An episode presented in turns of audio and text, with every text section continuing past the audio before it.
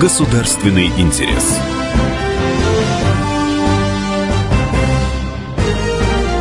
Программа произведена по заказу телерадиовещательной организации Союзного государства. Здравствуйте, вы слушаете программу «Государственный интерес».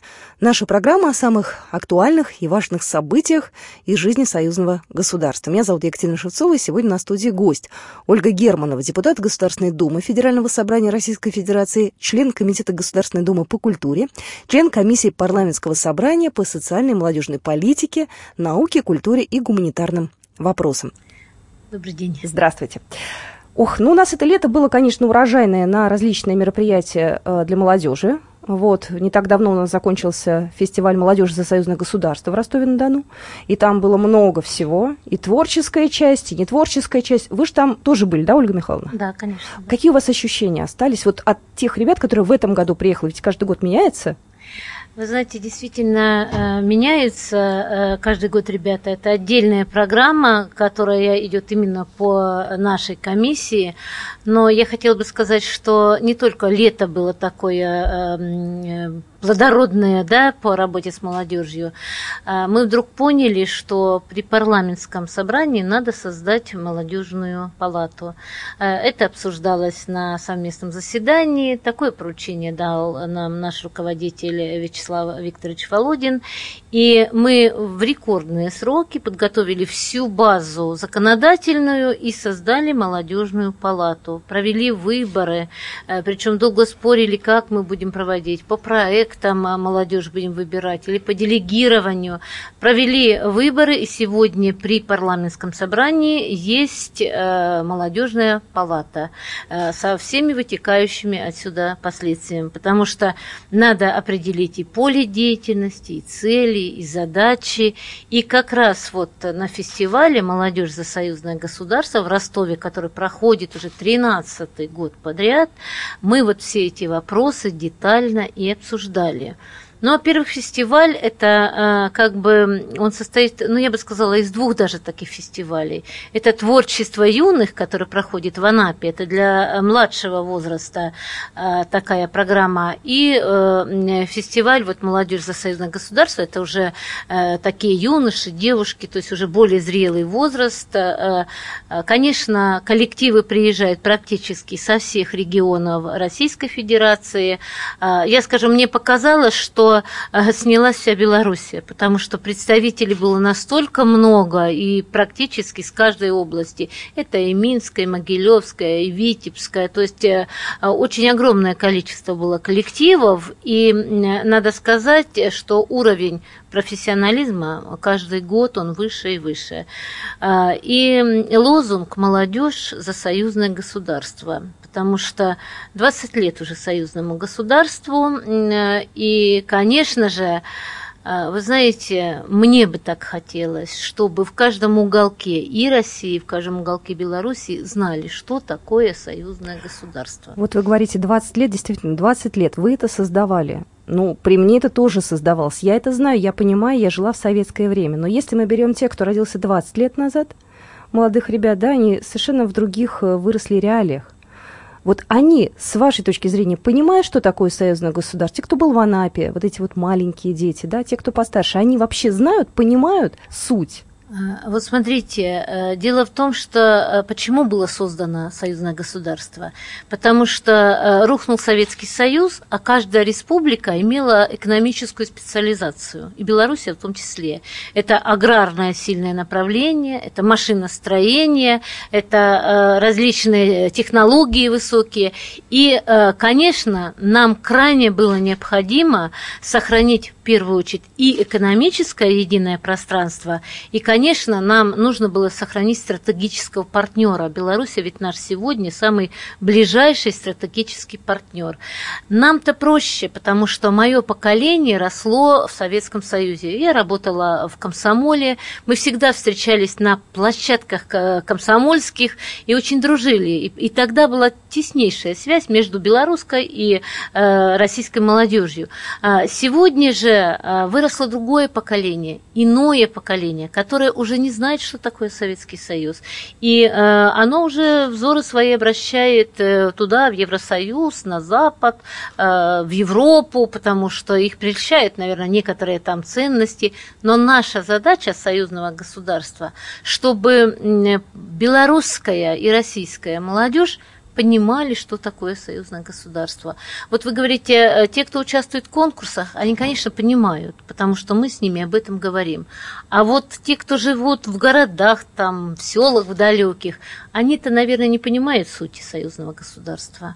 А для того, чтобы э, понимать, то, то есть они должны чувствовать, что такое братский, вот мы говорим, они, э, Беларусь, это братский наш народ. Ольга Михайловна, ну как раз э, Мария Захарова, недавно официальный представитель российского МИД, э, тоже сказала после переговоров, что белорусы и россияне братья, поэтому нам нужно не просто поддерживать друг друга, но и как можно больше внимания уделять совместным проектам. Ну, у нас действительно много союзных программ, э, много различных проектов. Я предлагаю Марию Захарову сейчас услышать.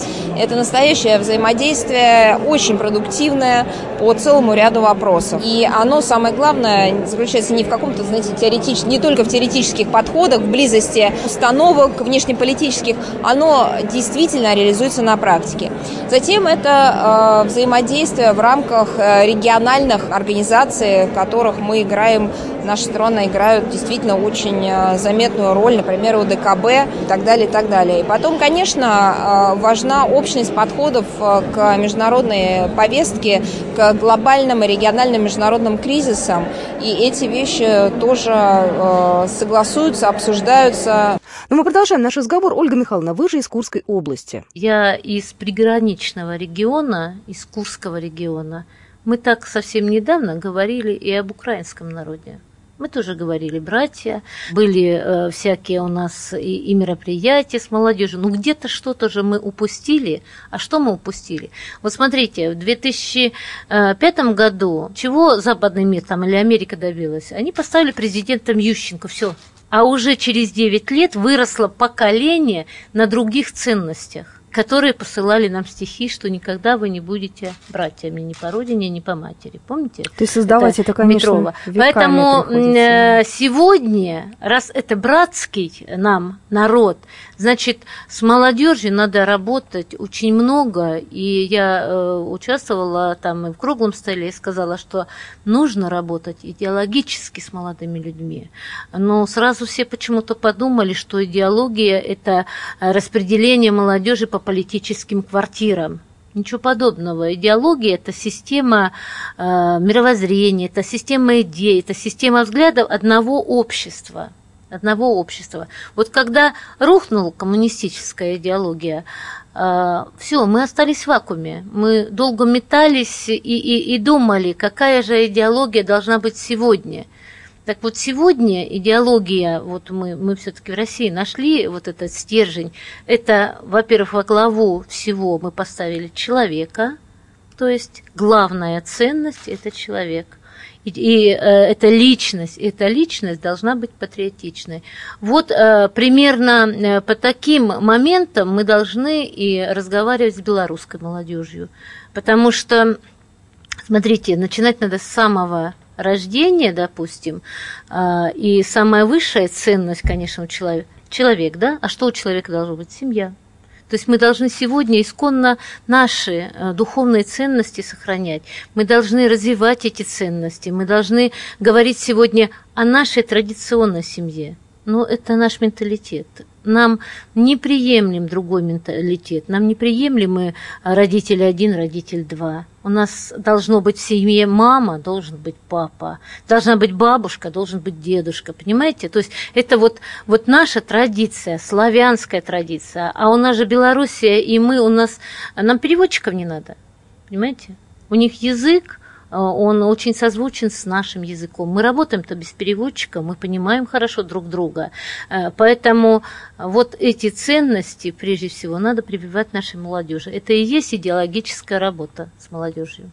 Я напоминаю, вы слушаете программу «Государственный интерес». Еще раз хочу представить нашу гостью. Ольга Германова сегодня в студии, депутат Государственной Думы, член Комитета Государственной Думы по культуре, член комиссии парламентского собрания по социальной и молодежной политике, науке, культуре и гуманитарным вопросам. Мы продолжим буквально через две минуты. Государственный интерес.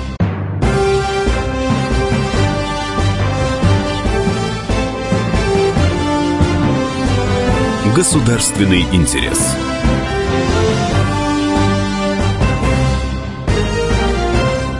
Мы продолжаем программу «Государственный интерес». Э, Ольга Михайловна, вот возвращаясь к фестивалю в Ростове, да, к круглому столу. Вот вы, э, когда общались с молодежью, во-первых, какой это возраст в молодежной палате?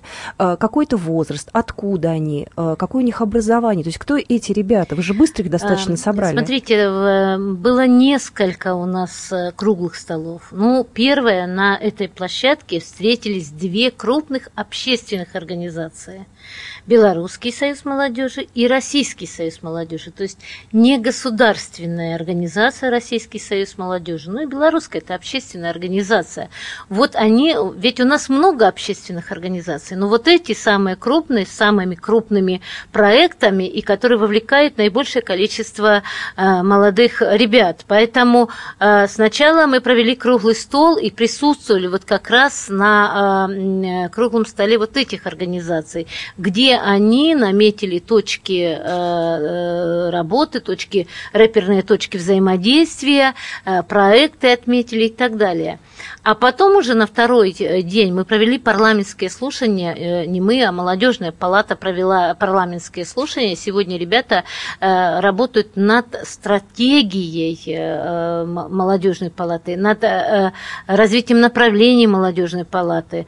И вы знаете, мне понравилось, прозвучала такая мысль, это ребята сказали, это молодые люди, которым там вот от там 18 до 25-7 там Э, до 30 лет. Угу. До 30 лет это такой норматив, да, и поэтому это разное. В основном это и студенчество, и работающая молодежь, что э, не очень мало. Но школьников э, как бы там э, немного, э, поэтому э, вот, э, значит, здесь кто-то из ребят сказал, какая цель э, нашей молодежной палаты – вырастить правильную, культурную, политическую элиту. А что такое правильное? Правильное, да. Да, вот, мне интересно. Э, я, вы знаете, примерно такой же вопрос. Что в вашем понимании правильное? А это та, которая будет дорожить суверенитетом государств которая будет отстаивать интересы своих государств. Это э, э, те, которые э, любят свою родину, потому что, смотрите, мы же прошли период, когда говорили, где хорошо, там и родина. Это были 90-е годы. А я-то помню еще времена, когда было раньше думая о родине, а потом о себе. А потом настали 90-е годы, когда стали говорить, где хорошо, мне лично, там и родина – вот, а э, все-таки я считала ее и считала, и молодежь наша э, так мне ответила, что э, все-таки первично это родина, родина, потому что э, для нее нужно работать. Не надо кричать на каждом углу: "Я люблю родину, я патриот, я там это э, брифинги, там еще там какие-то". Надо засучивать рукава и работать ради этой родины. Вот как бы правильная политическая будет элита. Каждый работает э, на свою родину, да, Россия, э, соответственно, Российский союз молодежи на Россию, Беларусь. Как здесь нам найти общие какие-то э, точки Вы знаете, соприкосновения? Э, нет, э, тоже несомненно, что каждый, конечно, учитывает, наверное, интересы своего государства прежде всего, да, это хорошо, это правильно. Но у нас единое пространство, союзное государство. Вот здесь какие могут быть направления общие для работы с молодежью? Это трудовая занятость это совместные э, строительные отряды, педагогические отряды. Это волонтерство, которое сегодня очень э, как бы широко, практически до 20 направлений сегодня мы отмечаем в волонтерстве. Вот мы в Государственной Думе сегодня рассматриваем, и как бы я вношу этот законопроект, о привлечении волонтеров к сохранению объектов культурного наследия. То есть сегодня объекты культурного наследия э, не могут прийти люди и просто работать, потому что они требуют э, квалифицированного труда, лицензионных работ очень много. А, э, значит, есть неквалифицированный труд, можно привлекать сюда волонтеров. Вот привлекая на восстановление объектов культурного наследия волонтеров – совместных, понимаете, белорусских, украинских. Мы э, учим их дорожить нашей историей, мы учим дорожить э, вот этим культурным наследием, а его у нас много общего. Вот смотрите, мы э, смотрели дачу где наш великий художник Репин работал 8 лет. Она находится в Беларуси. Там очень много труда э, нужно неквалифицированного. И листву убрать, и покосить там что-то, э, и там леса какие-то собрать, убрать. Поэтому а Репин-то общий, да? Его картины, э, которые знает весь мир, на котором воспитывается не одно поколение. Поэтому вот такие формы работы, на которых необходимо воспитывать молодежь, это и волонтерство. Э, конечно, очень много форм работы у нас общая История Победы, это Великая Отечественная, это особая страница. И вы знаете, у нас э, э, мы приняли решение продлить э, сегодня маршрут дорогами Победы на территорию Беларуси, потому что 75 лет в следующем году со дня освобождения Беларуси. Вот 75 лет мы отпраздновали в этом году Курской битве. Понимаете, я присоединилась к акции «Вспомним героев Курской битвы», да, и, ну, я решила в архивах поискать подвиги женщин-героев. Я нашла потрясающие примеры. То есть вы сами лично сидели, да. изучали документы? Ну, мы, да, вот э, мы описали э, совместно с помощниками 37 судеб, да, и предоставили на общий суд, чтобы люди почитали. Вы знаете, меня просто судьбы потрясли. Это и вынести с поля боя 800 э, раненых. Это разве не подвиг? Попробуйте, одного вытащите. 800 девочка вынесла. И 300 кровосдачи сделала девочка. Это в ходе Курской битвы. И родители, желая спасти э, единого, единственного сына своего, да, э, последние свои сбережения – отдали на то, чтобы изготовили танк. Они думали, что вот танк, броня спасет э, единственного ребенка в этой страшной войне. Он погиб на Курской э, битве вместе со своим танком, совершив при этом подвиг. А когда я начала анализировать возраст подвига э, героев, которые совершили подвиг, это потрясающе. Им было 18, 19, 20, 25 лет. Вот это ровесники сегодняшних э, молодых людей. Вот на таких примерах э, сегодня, конечно, нашу молодежь нужно воспитывать. Но молодежь, знаете, чем отличается от наших взрослых? Если мы все-таки как арсенал боевой свой используем прошлое, то у них, они все-таки устремлены в будущее. На что им опираться? Вот сейчас на кого? А, может быть, не всегда родители могут объяснить. Бабушки, дедушки умерли уже, а, те, кто воевал, остались в далеком прошлом. Им на что опереться? Ну, несомненно, историю не исключаем. Опираться на историю, на правдивую историю, это однозначно нужно. Вот мы передали, вернее, белорусы приехали вот в рамках нашего союзного государства, они забрали э, Курскую землю с Паныровского сражения и разместили в храме в Минске, в крипте. Э, те белорусы, которые не могут приехать к нам, ну, финансово сложно, и возраст уже, наверное, но они могут поклониться земле, где э, погибли предки. То есть это вот, вот много очень форм и методов такого историко-эмоционального воздействия.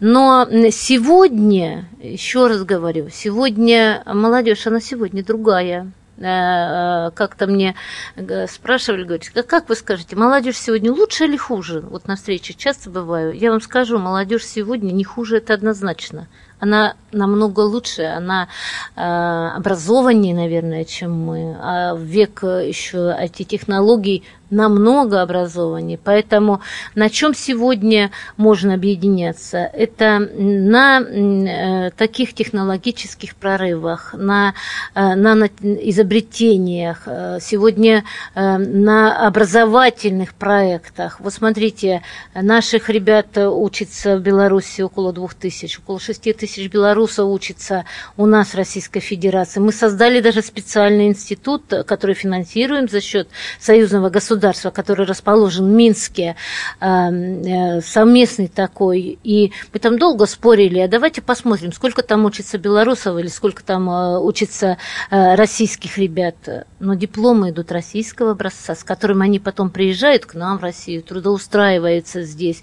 Наши ребята едут туда трудоустраиваются. Очень много совместных фирм э, сегодня. Поэтому вот эти связи духовные, культурные, экономические, они должны быть неразрывными. Мы должны прорасти друг друга, понимаете, чтобы потом вот э, просто разорвать было бы очень сложно. Поэтому сегодня вот э, Российский Союз договорился по бизнес-инкубаторам. Они сегодня бизнес-инкубатор будут делать, они делали с Китаем, а сегодня они такое подписали соглашение, что будут делать совместно с белорусами, с белорусской молодежью, то есть бизнес-инкубаторы. Э, мы э, будем делать грантовую поддержку молодым ученым. А что еще будете делать? Вы знаете, буквально через две минуты, я еще раз напомню, это программа «Государственный интерес». Продолжение следует. Государственный интерес.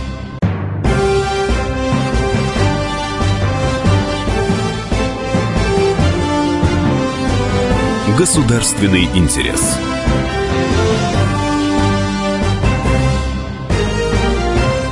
Мы продолжаем программу «Государственный интерес», э, и мы расстались с вами буквально две минуты назад на том, что вы сказали, что было принято решение о создании бизнес-инкубаторов, да, Ольга Михайловна? Да, что это за э, история такая? Я вот э, про нее мало знаете, знаю. бизнес-инкубатор – это когда выращивают бизнесменов, да? А кто их будет выращивать? А, очень просто. Э, я вам на примере нашего, в нашем регионе есть бизнес-инкубатор. То это, есть это вот в приходит, в Курске, угу, да, угу. приходят молодые люди, э, в основном молодые люди, которые настроены на производство чего-то. Они приходят, у них есть идея. Стартап. А, да, стартап. У них есть идея, ее надо обработать, им надо оказать юридическую помощь, им надо оказать помощь э, в регистрации в налоговых органах. И на первый период мы им предоставляем территорию а, безвозмездно. То есть они арендуют э, безвозмездно, на безвозмездной основе, берут э, площадь и там начинают развивать свое производство. В течение года становятся на ноги, и мы их выпускаем. И они вам Это, ничего не должны. И они не, ничего не должны, наоборот, мы им еще предоставляем субсидии с муниципального бюджета. Вот примерно по такой схеме угу будут сегодня э, работать совместные, э, создаваться совместные направления в бизнесе между молодежью э, России и Беларуси. Во всяком случае, такое соглашение подписал Российский союз молодежи и Белорусский союз молодежи. Когда это заработает вся система? Ну, вот я полагаю, что в ноябре будет проведена учеба по всем этим направлениям, и дальше будут работать уже бизнес-инкубаторы инкубаторы. Э, это очень такая действующая практика, и она жива, и она имеется во всех практически регионах, она уже есть э, у нас, а мы теперь хотим, чтобы это были совместные бизнес-инкубаторы. Э, для этого мы, как парламентское собрание, как раз разрабатываем законодательство, которое должно быть единым для России и Белоруссии как и по образованию многие моменты мы сняли, как по здравоохранению мы сняли многие моменты, э, мы по трудовой занятости э, сегодня сняли, допустим, э, стаж учитывается, если человек работал там в Беларуси, приехал к нам, у нас получает пенсию. То есть все эти моменты, это называется унификация законодательства по тем или иным направлениям. А бизнес-инкубаторы, они будут налоги платить э, по законодательству России или Беларуси? Или где будут работать, так и будут платить? Они где будут работать, там будут платить, но мы сегодня стремимся унифицировать законодательство, чтобы оно было у нас на э, территории союзного государства единым. Понимаете, вот мы столкнулись в образовании, у нас, допустим, э, ЕГЭ да, в России, а там тестирование. Вот мы сегодня, к сожалению, пока еще не нашли варианта, как нам а, а, определиться по вступительным экзаменам. Там же еще и по времени есть Да, и по времени исхождения. Поэтому вот эти моменты сегодня отрабатывают. Поэтому сегодня задача в союзном государстве сделать единое такое унифицированное законодательство, чтобы не было вот этих всех э, препонов.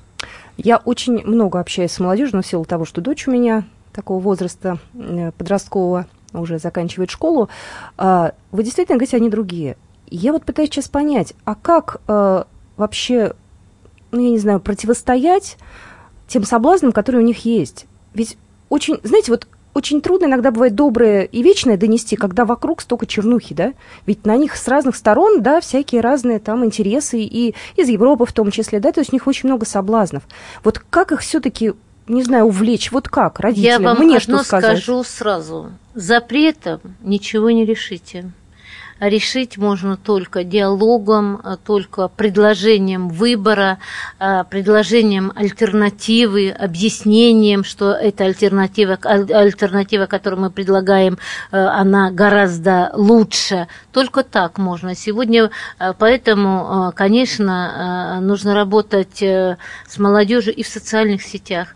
Вот посмотрите, э, мы говорим 20 лет союзному государству.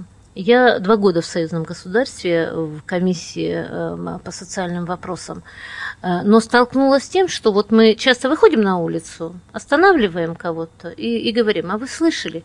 И вы знаете, многие говорят, что не слышали потому что мы слабо пропагандируем союзное государство, мы слабо работаем э, в СМИ, мы слабо работаем и, э, э, на мой взгляд, вообще практически мало работаем в социальных сетях. А ведь сегодня э, молодежь, она живет в социальных сетях. Э, я вам скажу, э, иногда в три часа откроешь да, вот э, страницу свою, смотришь, а там онлайн чуть что не все э, друзья, в основном у меня очень много молодежи в друзьях, они все онлайн, поэтому э, нужно максимально использовать социальные сети для разъяснения. А запретить, мы можем принять тысячу один закон запрещающий, и ничего он, э, по большому счету, ничего, человек просто должен понимать, что этого делать нельзя. Поэтому, вы знаете, вот э, смотрите о, о ценностях, о семейных, допустим, гражданские браки. Это брак с открытой дверью, знаете, без ответственности. Захотел, пришел, захотел, ушел. Дверь открыта. То есть я пришел, пожил, пожил, ушел. Поэтому, конечно, нужно вести воспитательный диалог. Э, вы помните, когда в 90-е годы был такой министр Днепров, э, я тогда курировала опросы социальной политики, который сказал, что школа только дает знания и вывели из школы полностью воспитание. Из программ вывели воспитание, вывели общественные организации, нашу любимую пионерскую организацию. Эта общественная организация, пусть она идет куда хочет. Понимаете? А куда она могла пойти? Ни инфраструктуры нету, ничего, кроме школы не было инфраструктуры никакой. Поэтому должны работать э, гражданские институты воспитательные. Максимально вот в такие э, гражданские сообщества нужно вовлекать молодежь молодежь. А, и тогда они будут делать правильный выбор, несмотря на все соблазны. Ну, воспитательная функция на школы, к сожалению, все-таки ушла в большей части. Время сейчас... Да нет, сегодня закон об образовании, он так и начинается. Воспитание и образование. И первое слово стоит – воспитание. Но вот опять же, уроки истории, тот самый патриотизм, о котором мы говорили. Когда говорят патриотизм, э, у многих э, какая-то своя картинка рисуется. Вот вы что понимаете, если мы говорим сейчас о молодежи и о патриотизме? Вот смотрите, правильно вы говорите. Э, на Украину начали идти канадские учебники, где Великая Отечественная война была заменена Второй мировой, где трактовка была такая, что сражаются два режима одинаковых сталинский и гитлеровский режим, а бедная Украина мечется между ними, отсюда повстанческая армия и так далее. Это же, это же реальный факт, реальный. Это же есть этот факт. Или, допустим, девочка приехала к нам и говорит, что Харьков освободили английские войска. А Харьков был освобожден. А девочке сколько лет-то? А, это девочка, которая училась во Львове. Взрослая уже девочка. Вот это удивительно, но историю уже не знают истинную историю, правдивую историю, ту, за которую мы бьемся. Да? Харьков освобождался следом, э, вслед за Курском. Только после Курской битвы было принято решение об открытии Второго фронта, потому что вдруг поняли, что пирог э, э, победы может достаться одной стране, Советскому Союзу. Ни в коем разе Россия не приватизирует победу, да? но это наша мощь, на чем мы стоим – И мы будем, конечно, до конца стоять за историческую правду. И это нас роднит с Белоруссией, которая как конечно. раз э, Великую Отечественную войну испытала, э, наверное... Белорусы говорят, вы знаете, мы даже дважды пострадали. Наступали а потом отступали, и тогда разрушали, и потом разрушали. А, то есть э, вот у нас единая победа, и не только с Белоруссией, а все 15 республик э, участвовали, кто-то принимал наших детей, кто-то принимал мирное население, кто-то принимал наши заводы, фабрики, кто-то поставлял в армию солдат, потому что откуда? Все республики. Поэтому, конечно же, но европейская часть России, она была, конечно, наиболее подвержена разрушению. Поэтому это наша правда, и ветераны, которые живы, слава богу, сейчас, тот арсенал, который ну, не дает нам свернуть с этого пути, понимаете, переписывать учебники мы не позволим, и победу мы переписывать не позволим, пока э, как бы живы и ветераны, а теперь дальше те, кто видел э, ветеранов. Вот это и есть патриотизм. Молодежь сохранит все это, вот как вы считаете? Уверена, что сохранит, потому что вот последние годы Э, когда пошел интерес или крен такой в личностную историю, да, что в личное... Ведь э, в советские годы было неприлично э, говорить о подвиге своих дедов. Вот я же помню эти моменты. Скромно к этому относились. Скромно относились. Я как-то считала, что неприлично. Это а общая победа. Что все были а там, то, что все были там. На фронте, а то, да. что это победу вот э, люди, единицы сделали эту, ну, в смысле, вот э, э победу это добыли наши деды, прадеды, наши, из каждой семьи, понимаете? Это ли, вот сегодня идет бессмертный полк, и правильно Захар Прилепин сказал, что это личное знамя каждого личное, которое выходит в этот бессмертный полк и сливается в единое знамя Родины. Понимаете? А, а, поэтому вот лич, через личную историю а, вообще очень можно серьезно воспитывать. И воспитываем, что мы делаем. Вот буквально заседание в Севастополе было нашего комитета по другим там вопросам, по сохранению культурного наследия, которое находится под водой. И мы поехали на 35-ю батарею – это последний рубеж защиты э, Севастополя. Мы э, по истории мы знаем, что 252 дня защищалась, э, защищали Севастополь, да, а оказывается еще держалась 35-я батарея 80 тысяч пропавших имен. 80 тысяч солдат осталось. Да, сказали, 80 тысяч попали в плен. Да нет, там были раненые, потери э, пошли санитарные большие. Но сегодня на частные средства, кстати, Алексея Чалова, э, сделан этот музей. И когда заходишь в пантеон памяти, там невозможно выйти равнодушному, и без слез невозможно выйти, потому что сделали так, имена, которые восстановили, обратились ко всем, и передача «Жди меня», и во все республики. Если кто-то знает, что кто-то участвовал в обороне Севастополя, напишите нам. Они восстановили этот музей, люди частные, 42 э, тысячи имен. Но когда заходишь в пантеон памяти, и на куполе, на звездном, вместо звезд появляются лица – погибших молодых ребят и смотрят тебе в глаза. Это вообще вот нужно прочувствовать. Поэтому э, вот сегодня формы такие работы, они должны направлены быть еще и на эмоции, и на чувства. И таким образом и воспитывается патриот. Спасибо большое, Ольга Михайловна. Я еще раз хочу э, представить нашу гостью. Ольга Германова сегодня у нас была в студии, депутат Государственной Думы, член Комитета Государственной Думы по культуре, член комиссии парламентского собрания по социальной и молодежной политике, науке, культуре и гуманитарным вопросам. Спасибо, до свидания. Спасибо, до свидания. Государственный интерес. Программа произведена по заказу телерадиовещательной организации Союзного государства.